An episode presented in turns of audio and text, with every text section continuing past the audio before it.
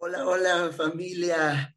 Gracias, amorcito. Gracias, Cris y Ruth, por llevarnos a la presencia de Dios. Como nos comentaba, les comentaba Carla hace rato, hemos tenido tiempos muy bellos en la presencia de Dios. Sentimos un, una frescura, un, mover fresco de, parte de Dios. Este, gracias, gracias eh, a, todos los que se conectaron. Eh, gracias por, por pues ser aquí constantes, tener el compromiso de, conectarse con la familia de la fe, este, que gracias a Dios sigue creciendo, sigue, sigue creciendo, Dios sigue añadiendo a los que, a los que Él anhela. Eh, y, bueno, ya mi esposa les contó la razón por la cual tuvimos que, que, suspenderla o posponer la reunión el día de, de hoy, pero creo que, creo que es un, buen momento justo para el mensaje del día de hoy. Eh, no sé quiénes pudieron ver la transmisión de la semana pasada. Eh, si no pudieron, porque andaban en la playa, si no pudieron por la razón que fuera, les recomiendo y les aconsejo y podría decirle que hasta les insto a que vean el mensaje porque el día de hoy es conexión, es continuación de lo que vimos la semana pasada.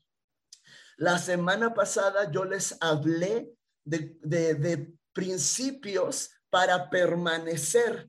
Yo les decía que Dios da una fe y una gracia especial a veces para aguantar los moquetazos y a veces para avanzar que, les decía, les hacía el análisis de, la película de Rocky Balboa. No sé cuántos recuerdan esta, esta película, un clásico, eh, eh, creo que es de los 70 por ahí, eh, donde Sylvester Stallone se hizo famoso y, todo el asunto.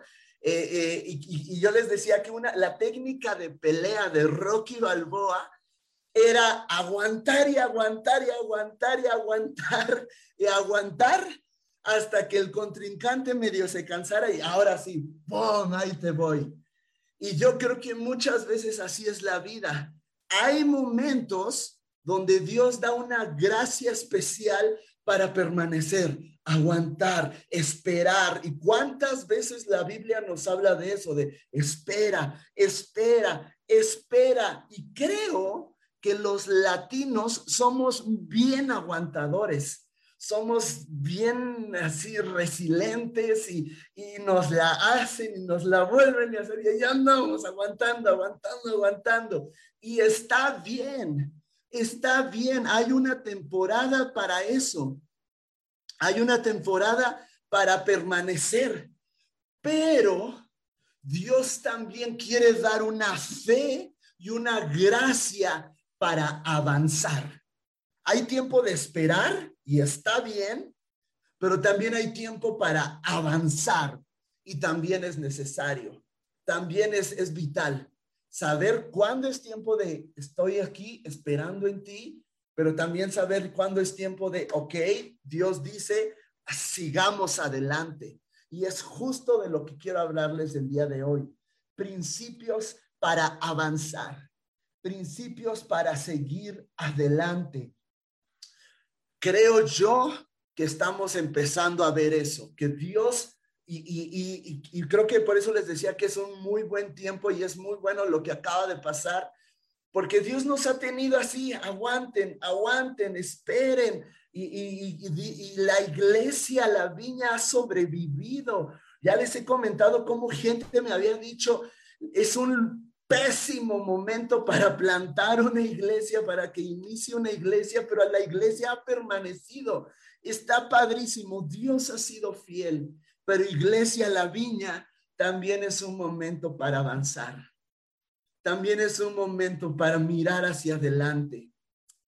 La, la semana pasada les decía que todo proceso, toda prueba tiene fecha de término. Hasta Job que pasó el, uno de los peores procesos que puedes ver en la Biblia, su proceso solo duró nueve meses.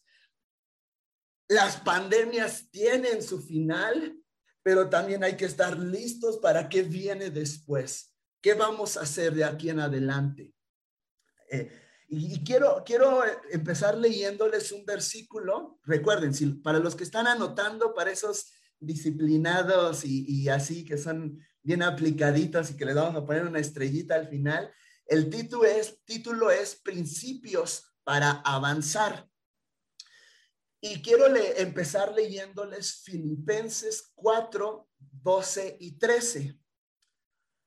Eh, es, una de las frases célebres de la, de la iglesia cristiana y es una de las frases célebres más mal interpretadas de toda la Biblia. Se los voy a leer. Dice así, nueva versión internacional.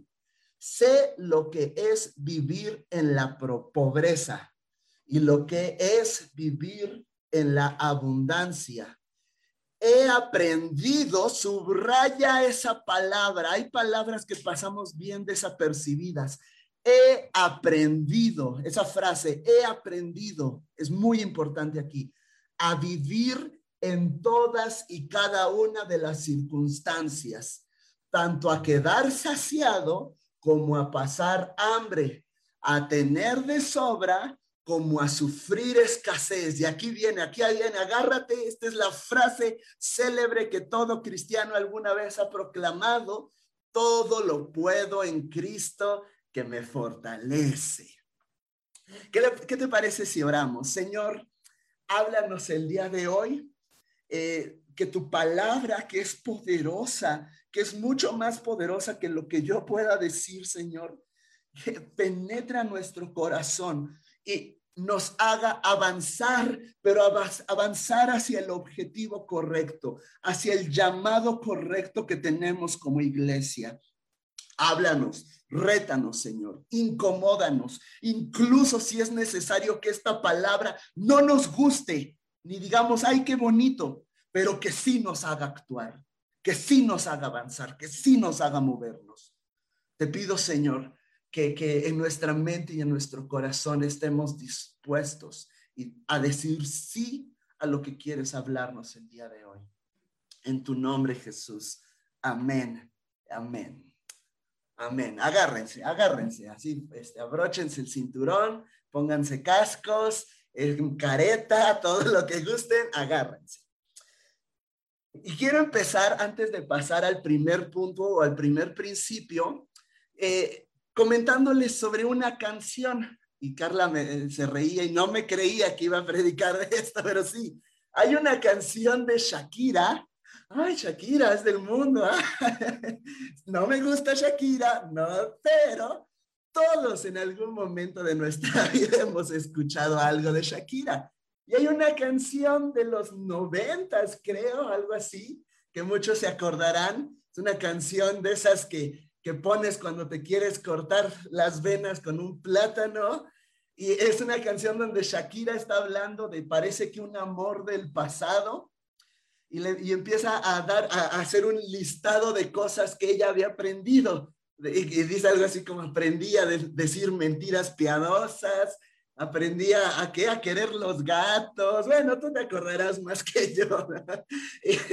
y, y, aprendí a, este, a, ¿qué dice ahí por ahí? A cambiar palabras por miradas. Y wow, no, así de esas cosas bien poéticas. Y dice ahí, pero se te olvidó una instrucción final. y es que no me enseñaste cómo estar sin ti, ¿no? Y ahí es cuando tú agarras el, el plátano y te lo entierras. ¿Y, ¿Y, a qué quiero ir con esto? Que, que, yo creo, y Dios me dio una palabra para el día de hoy, para ustedes y para mí también, y es que muchas veces no avanzamos a lo que tenemos por delante porque sentimos que no estamos preparados, sentimos que no tenemos lo necesario, sentimos que no sé cómo vivir sin el chico la chica que me cortó las venas, no sé cómo vivir ahora en esta temporada después de post-COVID, no sé cómo vivir en esta temporada, pero quiero decirte algo, eso es mentira. Eso es mentira. Dios es increíble y Él nos diseñó a nosotros de una manera increíble. Y una de las cosas más maravillosas que Dios plantó en el ser humano, no necesariamente cristiano, en todo ser humano, es la capacidad de adaptarse a los cambios. ¿Te quieres una muestra? ¿Quieres una muestra? Ah, no sé si alguno de ustedes ha, visto muy de cerca su ojo, que de repente de chiquito te pones un espejo así súper cerquita a ver cómo son tus ojos o a ver los ojos de alguien más. Todos tenemos algo llamado pupila, si lo hemos visto. Es el circulito de hasta el centro. Esa es una maravilla. Esa, esas pupilas lo que hacen es captar la luz. Ve esto, esto es impresionante captar la luz que reciben tus ojos, entran por ahí y después unos nervios ópticos convierten esa luz en información hacia tu cerebro que se traduce como imagen. Así es como vemos, está padrísimo eso. Pero no sé si te ha pasado que entras a un lugar oscuro, de inicio no ves nada, estás así tambaleándote, te pegas con la esquinita de tu cama y, duele y todo, pero poco a poco ves cómo se empiezan a aclarar las cosas y todo se empieza a ver más nítido. ¿Alguna vez les ha pasado eso? ¿Qué, qué Esto es algo que Dios diseñó. Lo que hace es que las pupilas se abren para que entre más luz y puedas empezar a ver más nítidamente y adaptarte al lugar al que estás. Lo mismo sucede cuando hay mucha luz. Cuando hay mucha luz, al principio te ciega y, ay, no puedo ver, pero poco a poco, poco a poco la imagen se empieza a ver más nítida. Esto es porque tus ojos están capacitados para adaptarse al entorno en el que estás. Otra cosa padrísima es la piel. No sé si alguna vez te has puesto a pensar en la piel. Yo creo que cuando Jesús dijo que, que ni Salomón tenía un ropaje tan bello, Jesús estaba hablando de un ropaje que Dios ya nos dio, que ya lo teníamos desde antes de, desde al principio de, que fuimos formados y creados. No sé si tú alguna vez te has comprado un vestido carísimo, carísimo de París, dirían por ahí, algo, algo así súper lujoso, pero por más lujoso que sea, si se rompe, hasta el día de hoy por lo menos, no se regenera. De hecho, ayer se me rompió mi pantalón favorito. Me agaché a amarrar mis agujetas y rájale, se me rasgó. ¿Y qué creen? No se restauró, pero tu piel sí. Tu piel alguna vez te has cortado y es maravilloso ver cómo se empieza a regenerar. Dios te dio la capacidad de adaptarte al lugar en el que estás y regenerarte, restaurarte y sanar. Tienes esa capacidad. Es algo natural. Es, es la razón por la cual hay seres humanos en los puntos más cálidos de todo el planeta, que ahorita este año fue hermosillo. Ah, qué interesante que en México se encuentre el lugar más cálido de todo el planeta. Ahí hay seres humanos. Y hay seres humanos en los lugares más fríos de todo el planeta, como Alaska porque el ser humano fue creado con la capacidad de adaptarse y superar los cambios. Así que es una mentira eso de que, ay, no sé cómo vivir sin él, ¿no? No sé cómo vivir, no sé cómo pasar a la siguiente temporada. He aquí la, la respuesta. Pablo nos lo dice y ahora sí, e, es agarrándote de este pasaje que leímos, tenemos la capacidad de vivir en tiempos de escasez, de vivir en tiempos de abundancia. El secreto está en aprender a hacerlo. Dice aquí, he aprendido. He aprendido. Me, acuerdo mucho cuando Carla y yo nos íbamos a casar y, y de repente era, estoy listo, tengo lo necesario para ahora vivir 24 horas al día con otra persona completamente diferente a mí. ¿Qué crees? Posiblemente no estaba totalmente listo, pero hemos aprendido. Al principio, cuando nos casamos, no sabíamos cómo hacer un presupuesto, no sabíamos cómo, cómo eh, pues tener ahorros. Luego vino Nolan, que también es una una variante más a la ecuación y no sabíamos, pero ¿qué crees? Hemos aprendido. Tienes la capacidad de aprender a adaptarte a las nuevas temporadas que vienen por delante, así que no les tengas miedo. No le tengas miedo a avanzar. No le tengas miedo a superar lo que viviste atrás tienes la capacidad de avanzar a lo que está delante. De hecho, esta frase de todo lo puedo en Cristo que me fortalece, en su contexto, no nos habla de que somos capaces de atravesar muros como Superman y todo lo puedo en Cristo que me fortalece y atravieso muros, ¿no? O me lanzo para edificios. No. El, contexto significa que tienes la capacidad de estar en la peor de las crisis y seguir adelante y avanzar. Eso es todo lo puede en Cristo que me fortalece. Puedes avanzar, puedes seguir adelante, así que no le tengas miedo. Pero vamos a seguir adelante. Voy a leerles ahora Hebreos 12, 1 y 2, son pasajes ya muy conocidos.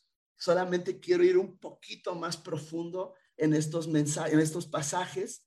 Dice así, igual nueva versión internacional, por tanto, también nosotros que estamos rodeados de una multitud tan grande de testigos, despojémonos, subraya ahora esta, esta frase, aprender fue lo primero, ahora despojarse, despojémonos del lastre, qué interesante que aquí utiliza esta palabra, lastre, que nos estorba, en especial del pecado que nos asedia y corramos con perseverancia la carrera que tenemos por delante. Sigue diciendo, fijemos la mirada en Jesús, el iniciador y perfeccionador de nuestra fe, quien por el gozo, subraya esa frase, por el gozo que le esperaba, soportó la cruz menospreciando la vergüenza que ella significaba y ahora está sentado a la derecha del trono de Dios. Si estás anotando, el segundo principio es que tenemos que ser buenos soltadores. Buenos soltadores. Sí, sí, sí me explico qué significa ser buenos soltadores. Soltar, dejar ir, dejar ir. Y yo recuerdo que hace algunas semanas escuché a alguien decir, yo soy alguien que me cuesta mucho trabajo soltar. Alguien me hace algo y me lo agarro aquí y aquí lo tengo atravesado. Me cuesta mucho trabajo perdonar, que es una, si quieres una definición de perdonar, creo que una de las más acertadas sería soltar. Perdonar es soltar, dejar ir. Y yo te diría esto, aprendimos hace en el punto pasado que tú tienes la capacidad de aprender, de, de, que tu cerebro construye ideas en tu cabeza, construye conexiones mentales que te llevan a actuar de cierta manera. Espero ver si me estoy explicando aquí. Posiblemente tú aprendiste a no soltar, a no dejar ir, pero quiero decirte algo, no existe alguien que haya nacido y desde bebecito tú digas, ay, este va a ser bien rencoroso, este va a ser bien, bien, este, así difícil de perdonar, ¿no? No, circunstancias de la vida te llevaron a aprender, a lo mejor te lastimaron mucho y dijiste, ya nadie me la vuelve a hacer, y que se volvió en el, en el principio que te rigió para que te fuera difícil soltar. A veces es miedo, perdiste algo muy valioso y ahora dices, ya no voy a soltar esto porque se siente bien feo. Pero ¿qué crees? ¿Qué crees? Para poder avanzar es importantísimo aprender a soltar, a soltar, a soltar personas. Y, y quería meterme un poquito al tema del perdón, porque mucha gente la he visto tan atascada por situaciones que vivieron hace años y que es tan fácil como decir, te suelto, te dejo ir, te dejo ir, te dejo ir. Vamos bien hasta aquí, este, sí, sí me estoy explicando, todo, todo tranquilo, ¿verdad? No, no, no me he visto muy filoso, ¿verdad? Ni muy agresivo. Pero quiero que veamos esto. Aquí dice, despojémonos, que es un sinónimo de soltemos, y, y da dos categorías, dos cosas para soltar. Dice por un lado el lastre, y me encanta que en esta traducción usa esta palabra, en otras dice el, pe, dice el peso, pero pone en una categoría el lastre y en otra categoría el pecado. Son cosas diferentes y vamos a analizarlas cada una. Y creo yo que utiliza la palabra lastre, que en el original es una mejor traducción de lo que el escritor quería decir, porque lastre en su original tiene que ver con dos cosas. Número uno, era un peso que le ponían a los barcos y lo, lo que hacían era echarle piedras, piedras y piedras y piedras para que un barco no se moviera de su lugar, para que un barco se estuviera estable. Y de eso está hablando, de un montón de piedras y piedras y piedras que no te, no te dejan avanzar. Pero la segunda cosa, el lastre, era una especie de ropaje que utilizaban los deportistas, que yo creo que por eso lo conecta con corramos la carrera, si lo están viendo conmigo, un lastre era un ropaje que usaba un deportista que le pesaba muchísimo a fin de que este deportista generara resistencia y generara fuerza para los que los millennials que crecieron con Dragon Ball Z, el Goku utilizaba un ropaje parecido, el Piccolo igual, que era un ropaje para, para, para generar fuerza y resistencia pero los antiguos deportistas usaban algo parecido, pero en el momento ya de la carrera, si seguían usando este lastre, no iban a alcanzar la meta, no iban a llegar a la meta. Y Carla y yo hemos aprendido eh, que, que, conforme va avanzando el tiempo, conforme vas madurando, y varias parejas aquí hay algunas parejas que incluso ya tienen varios años de casados, podrían estar de acuerdo conmigo que mientras más vas avanzando en tu madurez, la cosa se pone un poquito más compleja, la vida se complica un poco más, ¿verdad? Creo que estarás de acuerdo conmigo, se empiezan a agregar más variables y, y a los jóvenes eso no significa que madurar sea malo, ahorita veo un pavor a madurar, no, madurar es bueno, es sano, es sano, es parte de la vida. No lo prolongues, no prolongues tu proceso de madurez. Solo ten el entendimiento que mientras más vas avanzando en la vida, hay más complejidad. Y algo que entendimos Carla y yo es que si la vida se, se hace compleja por sí sola, porque de repente ya tienes que pagar cosas, de repente ya tienes que ver situaciones de hacienda, gracias a Dios por hacienda, eh, gracias a Dios por las facturas y todo eso, ya tienes que pagar cuentas, ya tienes que ver por otras personas. Aprendimos que si la vida ya se vuelve compleja, nosotros de manera intencional vamos a tener periodos, y lo hemos hecho así, donde nos analizamos y revisamos qué cosas son un peso muerto que no necesitamos en nuestra vida o en nuestra familia. Incluso lo hemos llevado al extremo de sacar cajas y decir, esto y esto y esto y esto y esto no lo necesito, va para afuera. Regalamos cosas y cosas que no necesariamente están mal, pero que posiblemente no estén aportando nada hacia donde queremos llegar. Y creo que sería bueno que nos analicemos mucho como iglesia, incluso yo creo que como iglesia Dios nos está permitiendo a través de esta temporada de pandemia de analizar qué cargas, qué esfuerzos estábamos haciendo que no nos ayudaban a cumplir el propósito por el cual existe una iglesia. No sé si están de acuerdo conmigo. A veces nos clavábamos en cosas que no nos llevaban a cumplir el propósito por el cual existimos, que es hacer discípulos. Entonces, se los dejo ahí, qué cosas estamos cargando. Pero la número dos y en la que más me quiero enfocar, Por un lado pone lastre y por otro lado pone el pecado. Y aquí quiero, quiero que pongas mucha atención porque voy a soltar algunas bombas de esas que pueden sonar controversiales, porque por mucho tiempo hemos pensado, hemos escuchado que pecado se traduce solamente como aquellas cosas que son incorrectas, como matar, como robar, como adulterar, como fornicar. Decimos pecado igual a eso, ¿no? Y, lo hemos escuchado así pero y creo que algunos ya lo han escuchado y ya, ya, ya tendrán un poquito de entendimiento sobre esto. Pecado viene de una raíz que se traduce como fallar en el objetivo, fallar en el destino al que estabas trazado, fallar al blanco, algunos lo traducen así.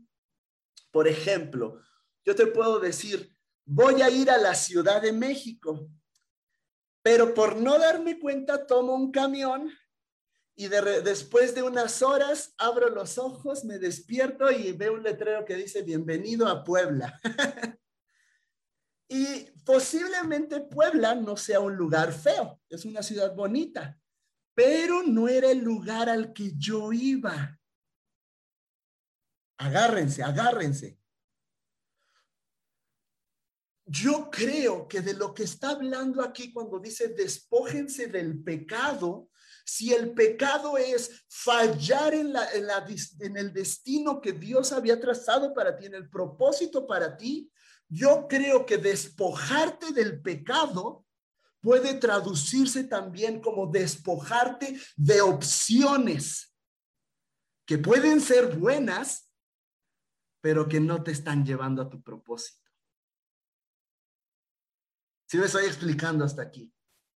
Porque puede ser que avances y puede ser que tu vida sí esté avanzando y que estés teniendo éxito, pero posiblemente éxito en algo que no era el propósito de tu vida, que no necesariamente es, es algo incorrecto, pero no era lo que estaba siendo llamado. Francis Chan lo dice de esta manera, no hay nada más peligroso que tener éxito en algo para lo cual no fuiste diseñado. No hay nada más peligroso que eso. Tener éxito en algo que era totalmente opuesto a tu destino. Y yo lo he visto, gente con llamados mensajes proféticos que Dios ha hablado a sus vidas y que Dios les ha dicho, van a ir, van a viajar, van a, a, salir, van a bendecir a muchos, pero ¿qué crees? Se presentan opciones, opciones de parejas, opciones de relaciones, opciones de trabajos, de diferentes cosas. Y muchas veces el pecado no es tomar una, una acción escandalosa, es tomar una acción y una decisión y una opción que te saca del propósito que Dios te había, por el cual había sido llamado. Espero que sí me esté explicando hasta aquí. Y creo yo que esa es una de las cosas que también cuesta trabajo soltar.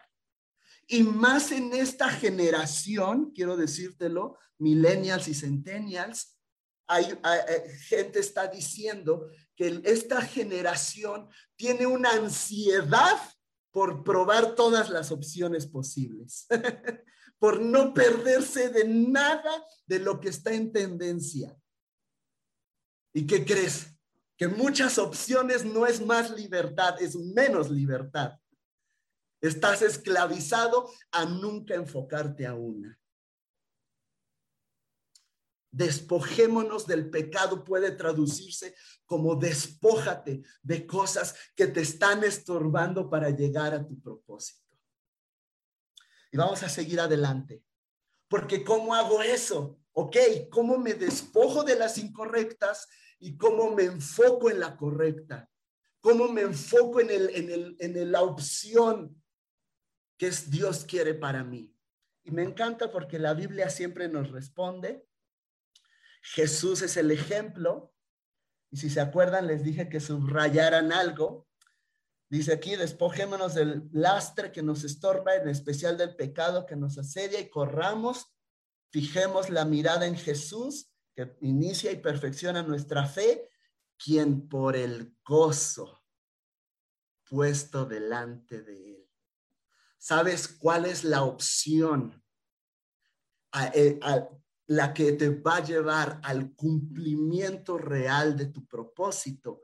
Aquella que te dé un gozo más profundo y más duradero. El gozo. Ahorita les voy a ir explicando más a qué se refiere con esto. Jesús caminó tenía muchas opciones, incluso Pedro le dio una opción en su momento, le dijo, no mueras, mucha gente le dio opciones, manda ángeles, si, tú lo dices, pueden venir ángeles y te pueden salvar, les dieron opciones. Jesús tenía opción de no ir a la cruz. ¡Wow! Y puede, puede sonar hereje, pero sí, Jesús tenía la opción de no ir a la cruz. ¿Saben qué lo hizo ir a la cruz? El gozo que había delante de él. El gozo es tan poderoso. Jesús fue a la cruz no por deber. No, porque pues es mi deber, ni modo, ¿no? Dios, Dios dice que tengo que ir a la cruz. No, lo hizo por el gozo. No hay nada más motivante que el gozo, que el gozo puesto delante de ti. Fíjense esto, Dice aquí que por el gozo puesto delante de él, y ahí les da otra pedrada, menospreció el sufrimiento. Ahí te va, ahí te va. ¿Qué significa menospreciar? Algo es quitarle el valor y la importancia a algo. Y Dios cuando estaba estudiando esto me dijo algo así. Dijo, deja de darle demasiado valor a tu dolor porque posiblemente te estés perdiendo del gozo que está delante de ti. Jesús vio un gozo que era tan glorioso y tan grande que menospreció, dijo, no vale tanto, no es la gran cosa la cruz en comparación con el gozo. Muchos de ustedes el gozo que, está delante es lo único que los va a sacar de esta, esta, esta como atmósfera de depresión que hay varias personas aquí, lo digo con mucho amor, que llevan meses diciéndome, estoy en depresión, estoy en depresión. Y yo sé que hay muchas circunstancias, incluso es válido que veas especialistas, es válido que platiques con alguien, es válido, pero lo que te va a sacar de esa posición no es darle importancia a tu dolor, es darle valor al gozo real y duradero, eterno. Ahora, ¿cómo se ve ese gozo? ¿Qué es ese gozo? ¿Cómo se ve? Yo lo experimenté de una manera hace dos semanas. Hemos tenido momentos con Dios padrísimos, mi esposa y yo. Hace dos semanas estábamos despidiendo a Juan Di, lo despedimos como 500 veces, hicimos muchas despedidas. Obviamente era muy doloroso verlo partir y saber que pues, durante un buen rato no lo vamos a ver, que gracias a Dios yo creo que sí, de este lado de la eternidad, obviamente del otro lado también, pero de este lado. Pero en, en una de sus despedidas le llega un mensaje a Carla de una mujer de la iglesia que dice, este, falleció mi abuelita, ella estaba en la Ciudad de México, la abuelita, la van a traer y queremos que compartan eh, eh, un tiempo en el funeral. Nadie era creyente, solo esta mujer, de hecho era, es, gracias a Dios ahí pasó algo maravilloso, pero en ese momento era la única creyente de su familia. Yo no tenía nada que ver con esa familia, no conocía a nadie. No, no, o sea, el único que sabía era el nombre de la mujer que me lo dijeron momentos antes y, ya era todo. Estábamos en la despedida de Juan Di se fue postergando el, funeral porque no traían a la persona de México para acá. Y llegó un momento donde, donde mi cansancio, mi, ah, pues, ah, y sí, le digo que a lo mejor no, este, ah, ya, ya es demasiado tarde, ya era muy tarde, pero Dios habló a mi corazón y, y, me, me dijo muy, muy, muy específicamente, hoy va a ser un día de salvación y se lo comenté a Carla. Le dije, es que, oh, sí va a ser pesado, si es noche, es gente que no conozco, pero Dios puso esto en mi corazón, que creo que hay gente que va a encontrarse con el amor de Dios ahí. Eh, llego al lugar, gente que no conozco, eh, la mujer me presenta, chiviada también ella, porque ya después me contó que toda su familia era, era renuente a, a la fe. Empiezo a compartir y Dios me empieza a dar palabra. Y empiezo a decir, hay personas aquí que están batallando esto y levantaban la mano y de repente le dije, hay alguien que tiene un, calor en su pecho, Dios quiere hablar y levantaba su mano y de pronto ya estaban todos quebrantados, llorando y cuando llega el momento le digo, ¿quiénes quieren recibir a Jesús?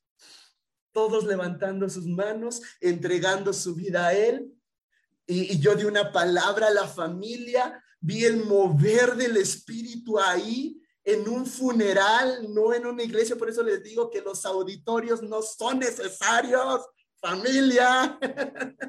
un funeral puede ser el reino en la tierra si tú te paras en lo que tienes. Y vi eso, vi el mover de Dios. Al final se me acercan varios de sus tíos y me dicen, queremos ir a su congregación, que eh, gracias por la esperanza. Alguien me dice por ahí, ¿qué crees? Yo di una palabra de reconciliación familiar y me dice esta una persona, justo toda mi familia estaban peleadísimas, peleadísimas. Y cuando diste esta palabra dijimos, wow, este que no sabe, ¿no? Y de quiero decirte algo, ese es el gozo puesto delante de él. Eso es lo que hizo que a Jesús, que la cruz fuera nada en comparación con el resultado que iba a ver que iban a ser vidas salvadas, restauradas, sanadas, consoladas en ese funeral y en muchos lugares más. ¿Quieres ver una prueba? Para los que les gusta la Biblia y versículos, Isaías 53, 11 dice, cuando vea todo lo que se logró mediante su angustia, está hablando de Jesús, cuando vea todo lo que se logró mediante su angustia, quedará satisfecho. Y a causa de lo que sufrió, mi siervo justo está hablando de Jesús, hará posible que muchos sean contados entre los justos, porque Él cargará con todos los pecados de ellos. Avancemos, iglesia. Pero no avancemos en soñar con un auditorio más grande, con unas sillas más cómodas, con un audio más, más bonito. Obviamente sí, es padrísimo todo eso, pero avancemos en soñar en más vidas transformadas, en más personas encontrándose con Jesús. Avancemos hacia adelante, hacia esa meta. Ok, puedes estar tomando decisiones que no sean malas, pero si hay una decisión que me lleva a presentar el reino de los cielos de una manera más tangible, aunque no sea la más exitosa o la más glamurosa, es la que tomaré. Es la que tomaremos, iglesia. Dios te ha dado, nos ha dado la capacidad para adaptarnos a lo que se viene. No le tengas miedo a lo que se viene por delante. Seamos sinceros, no va a ser igual a como era antes de la pandemia. Pero está bien, está bien, tenemos la capacidad de adaptarnos a lo que se viene por delante. Pero debemos ser buenos soltadores. Suelta el peso, suelta aquellas cargas, suelta personas, suelta opciones que no son el propósito para tu vida y corramos junto como familia al gozo supremo el gozo de ver a más y más almas dándole gloria a nuestro maravilloso Jesús. Y quiero terminar este tiempo, el Espíritu Santo puso en mi corazón ministrarles. Yo sé que no hay musiquita, no tenemos el, el botón de unción, pero yo creo que Dios quiere hacer algo en sus vidas el día de hoy. Así que quiero invitarte a que cierres tus ojos y que te pongas en una posición de recibir. Si puedes extender tus manos de esta manera, como si estuvieras a punto de recibir algo, ahí donde estás, también los que nos están viendo por Facebook, si puedes cerrar tus ojos, extender tus manos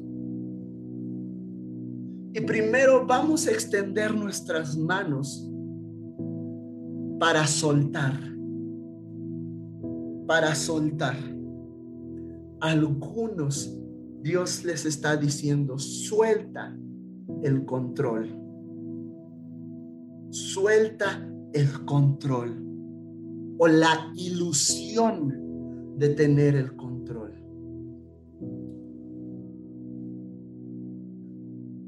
Algunos Dios les está diciendo, suelta el temor, suelta el miedo. El miedo al futuro. Hay algunos que no se sienten capaces de dar algunos pasos de fe que Dios les ha estado mostrando y que ya Dios les ha hablado y dices, es que no me siento capaz. Y Dios te dice, no digas eso. Yo te hago capaz. Yo te hago capaz. Algunos se sienten muy inmaduros para tomar posiciones de responsabilidad, para tomar responsabilidades en diferentes áreas. Algunos se sienten inmaduros para, o, incapaces para tomar cierto trabajo o cierto, cierta responsabilidad. Dios te dice, avanza, aprenderás en el camino. Aprenderás en el camino. Algunos Dios les está diciendo, es tiempo de soltar tu dolor. Es tiempo de soltar tu dolor. Hay tiempo de duelo, pero hay tiempo de avanzar. Y a algunos Dios les está diciendo, es el tiempo de avanzar.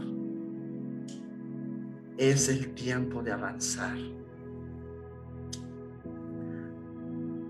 Señor, ahora soltamos tu gozo en cada miembro de la familia La Viña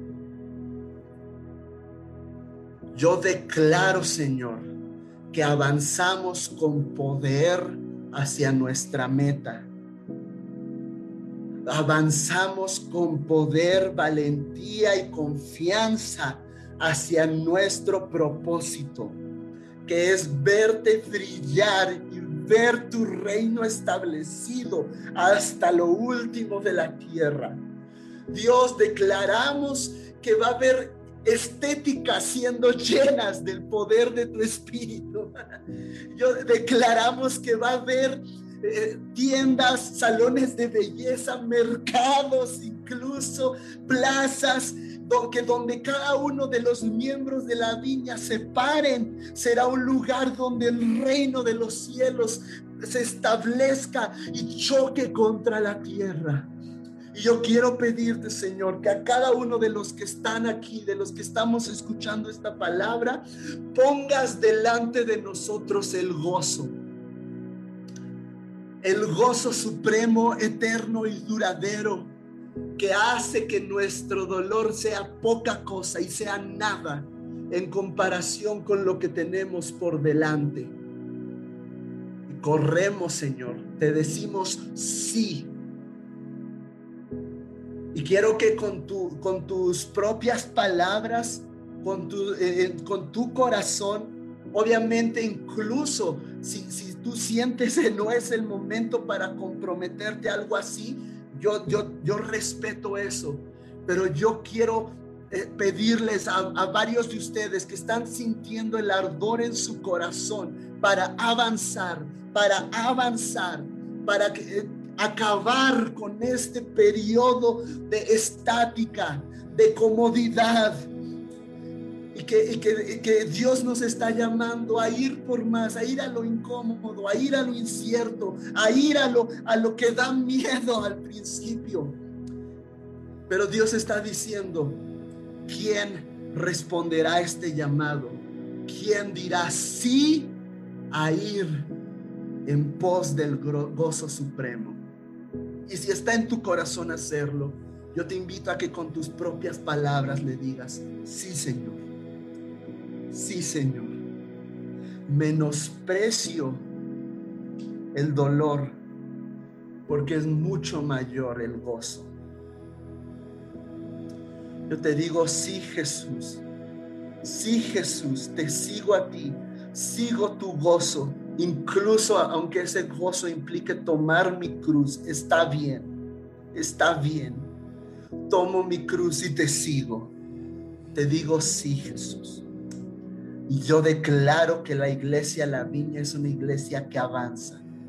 Que si el enemigo pone una traba, salen diez maneras diferentes para extender el reino que si el enemigo cierra una puerta, se abren 15 puertas en lugares inesperados para que el reino siga avanzando. Declaro, Señor, que cada persona que está escuchando esto es llena del Espíritu Santo y de poder para avanzar. En el nombre de Jesús. Amén. Amén. ¿Te parece si le damos un aplauso al Señor, así aunque sea virtual? Es tiempo de avanzar, iglesia. Es tiempo de avanzar. No te detengas. Tú eres portador y portadora del reino. Lleva el reino, lleva su gloria a cada lugar al que Y vas a ver que te vas a sorprender. Pues ya, ya, ya saben, este, no creo que no, no sé si comentó Carla eso, que queremos abrir un discipulado especial, Carla, para mujeres, yo para hombres, que, quiero agarrarme a algunos hombres idóneos y fieles, aptos, para que después enseñen a otros. Y agárrense, agárrense, porque se levanta un ejército de hombres, así de machos alfa, ah, de hombres llenos del poder del Espíritu, que tanto necesita este mundo. ¿Sale? Este, ya les daremos más información de manera eh, individual, les vamos a escribir eh, de manera individual yo a los hombres de la iglesia y Carla a las mujeres, para los que quieran, es, es si tú lo decides, pero es comprometerte, comprometerte a arrancarle aquí. Nos vemos el primero de agosto, presencial, si Dios lo permite y si las condiciones lo permiten, en el nombre de Jesús creemos que sí. 14 y 15 de agosto eh, viene Queremos traer, y quiero ser muy honesto con ustedes, queremos traer a un invitadazo de lujo, pero como diría nuestro buen hermano Juan el reino avanza con tu generosidad. Cuesta, eh, obviamente, traslado, avión, hospedaje, comidas.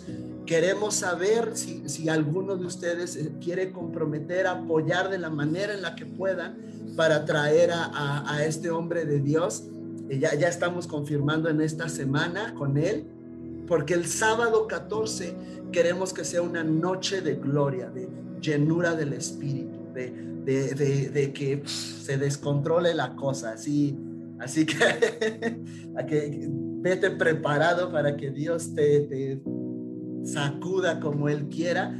Y el domingo 15 de agosto, celebración, bautizos y a seguir adelante. ¿Estamos? ¿Estamos aquí? Este, pues estamos despedidos familia, les amamos, gracias, gracias, gracias Chris Ruth, gracias Tocayo y a, todos los que están aquí que eh, nos ayudan a que esto siga adelante. Muchísimas gracias y gracias a cada familia, Eder, Esli, supongo que ahí la familia Cyberson, no sé si es Vicky o, o Benjas o todos juntos, Anami, Cindy, Rosy, Carmelo, Fátima, Raúl y todos los que nos están viendo en Facebook y algunos que se conectaron, que ya Cindy por ahí anda también. Gracias, gracias por permanecer. Ahora es tiempo de avanzar. Nos vemos la próxima semana familia y estén pendientes de todo lo que se viene. Les amamos, les amamos.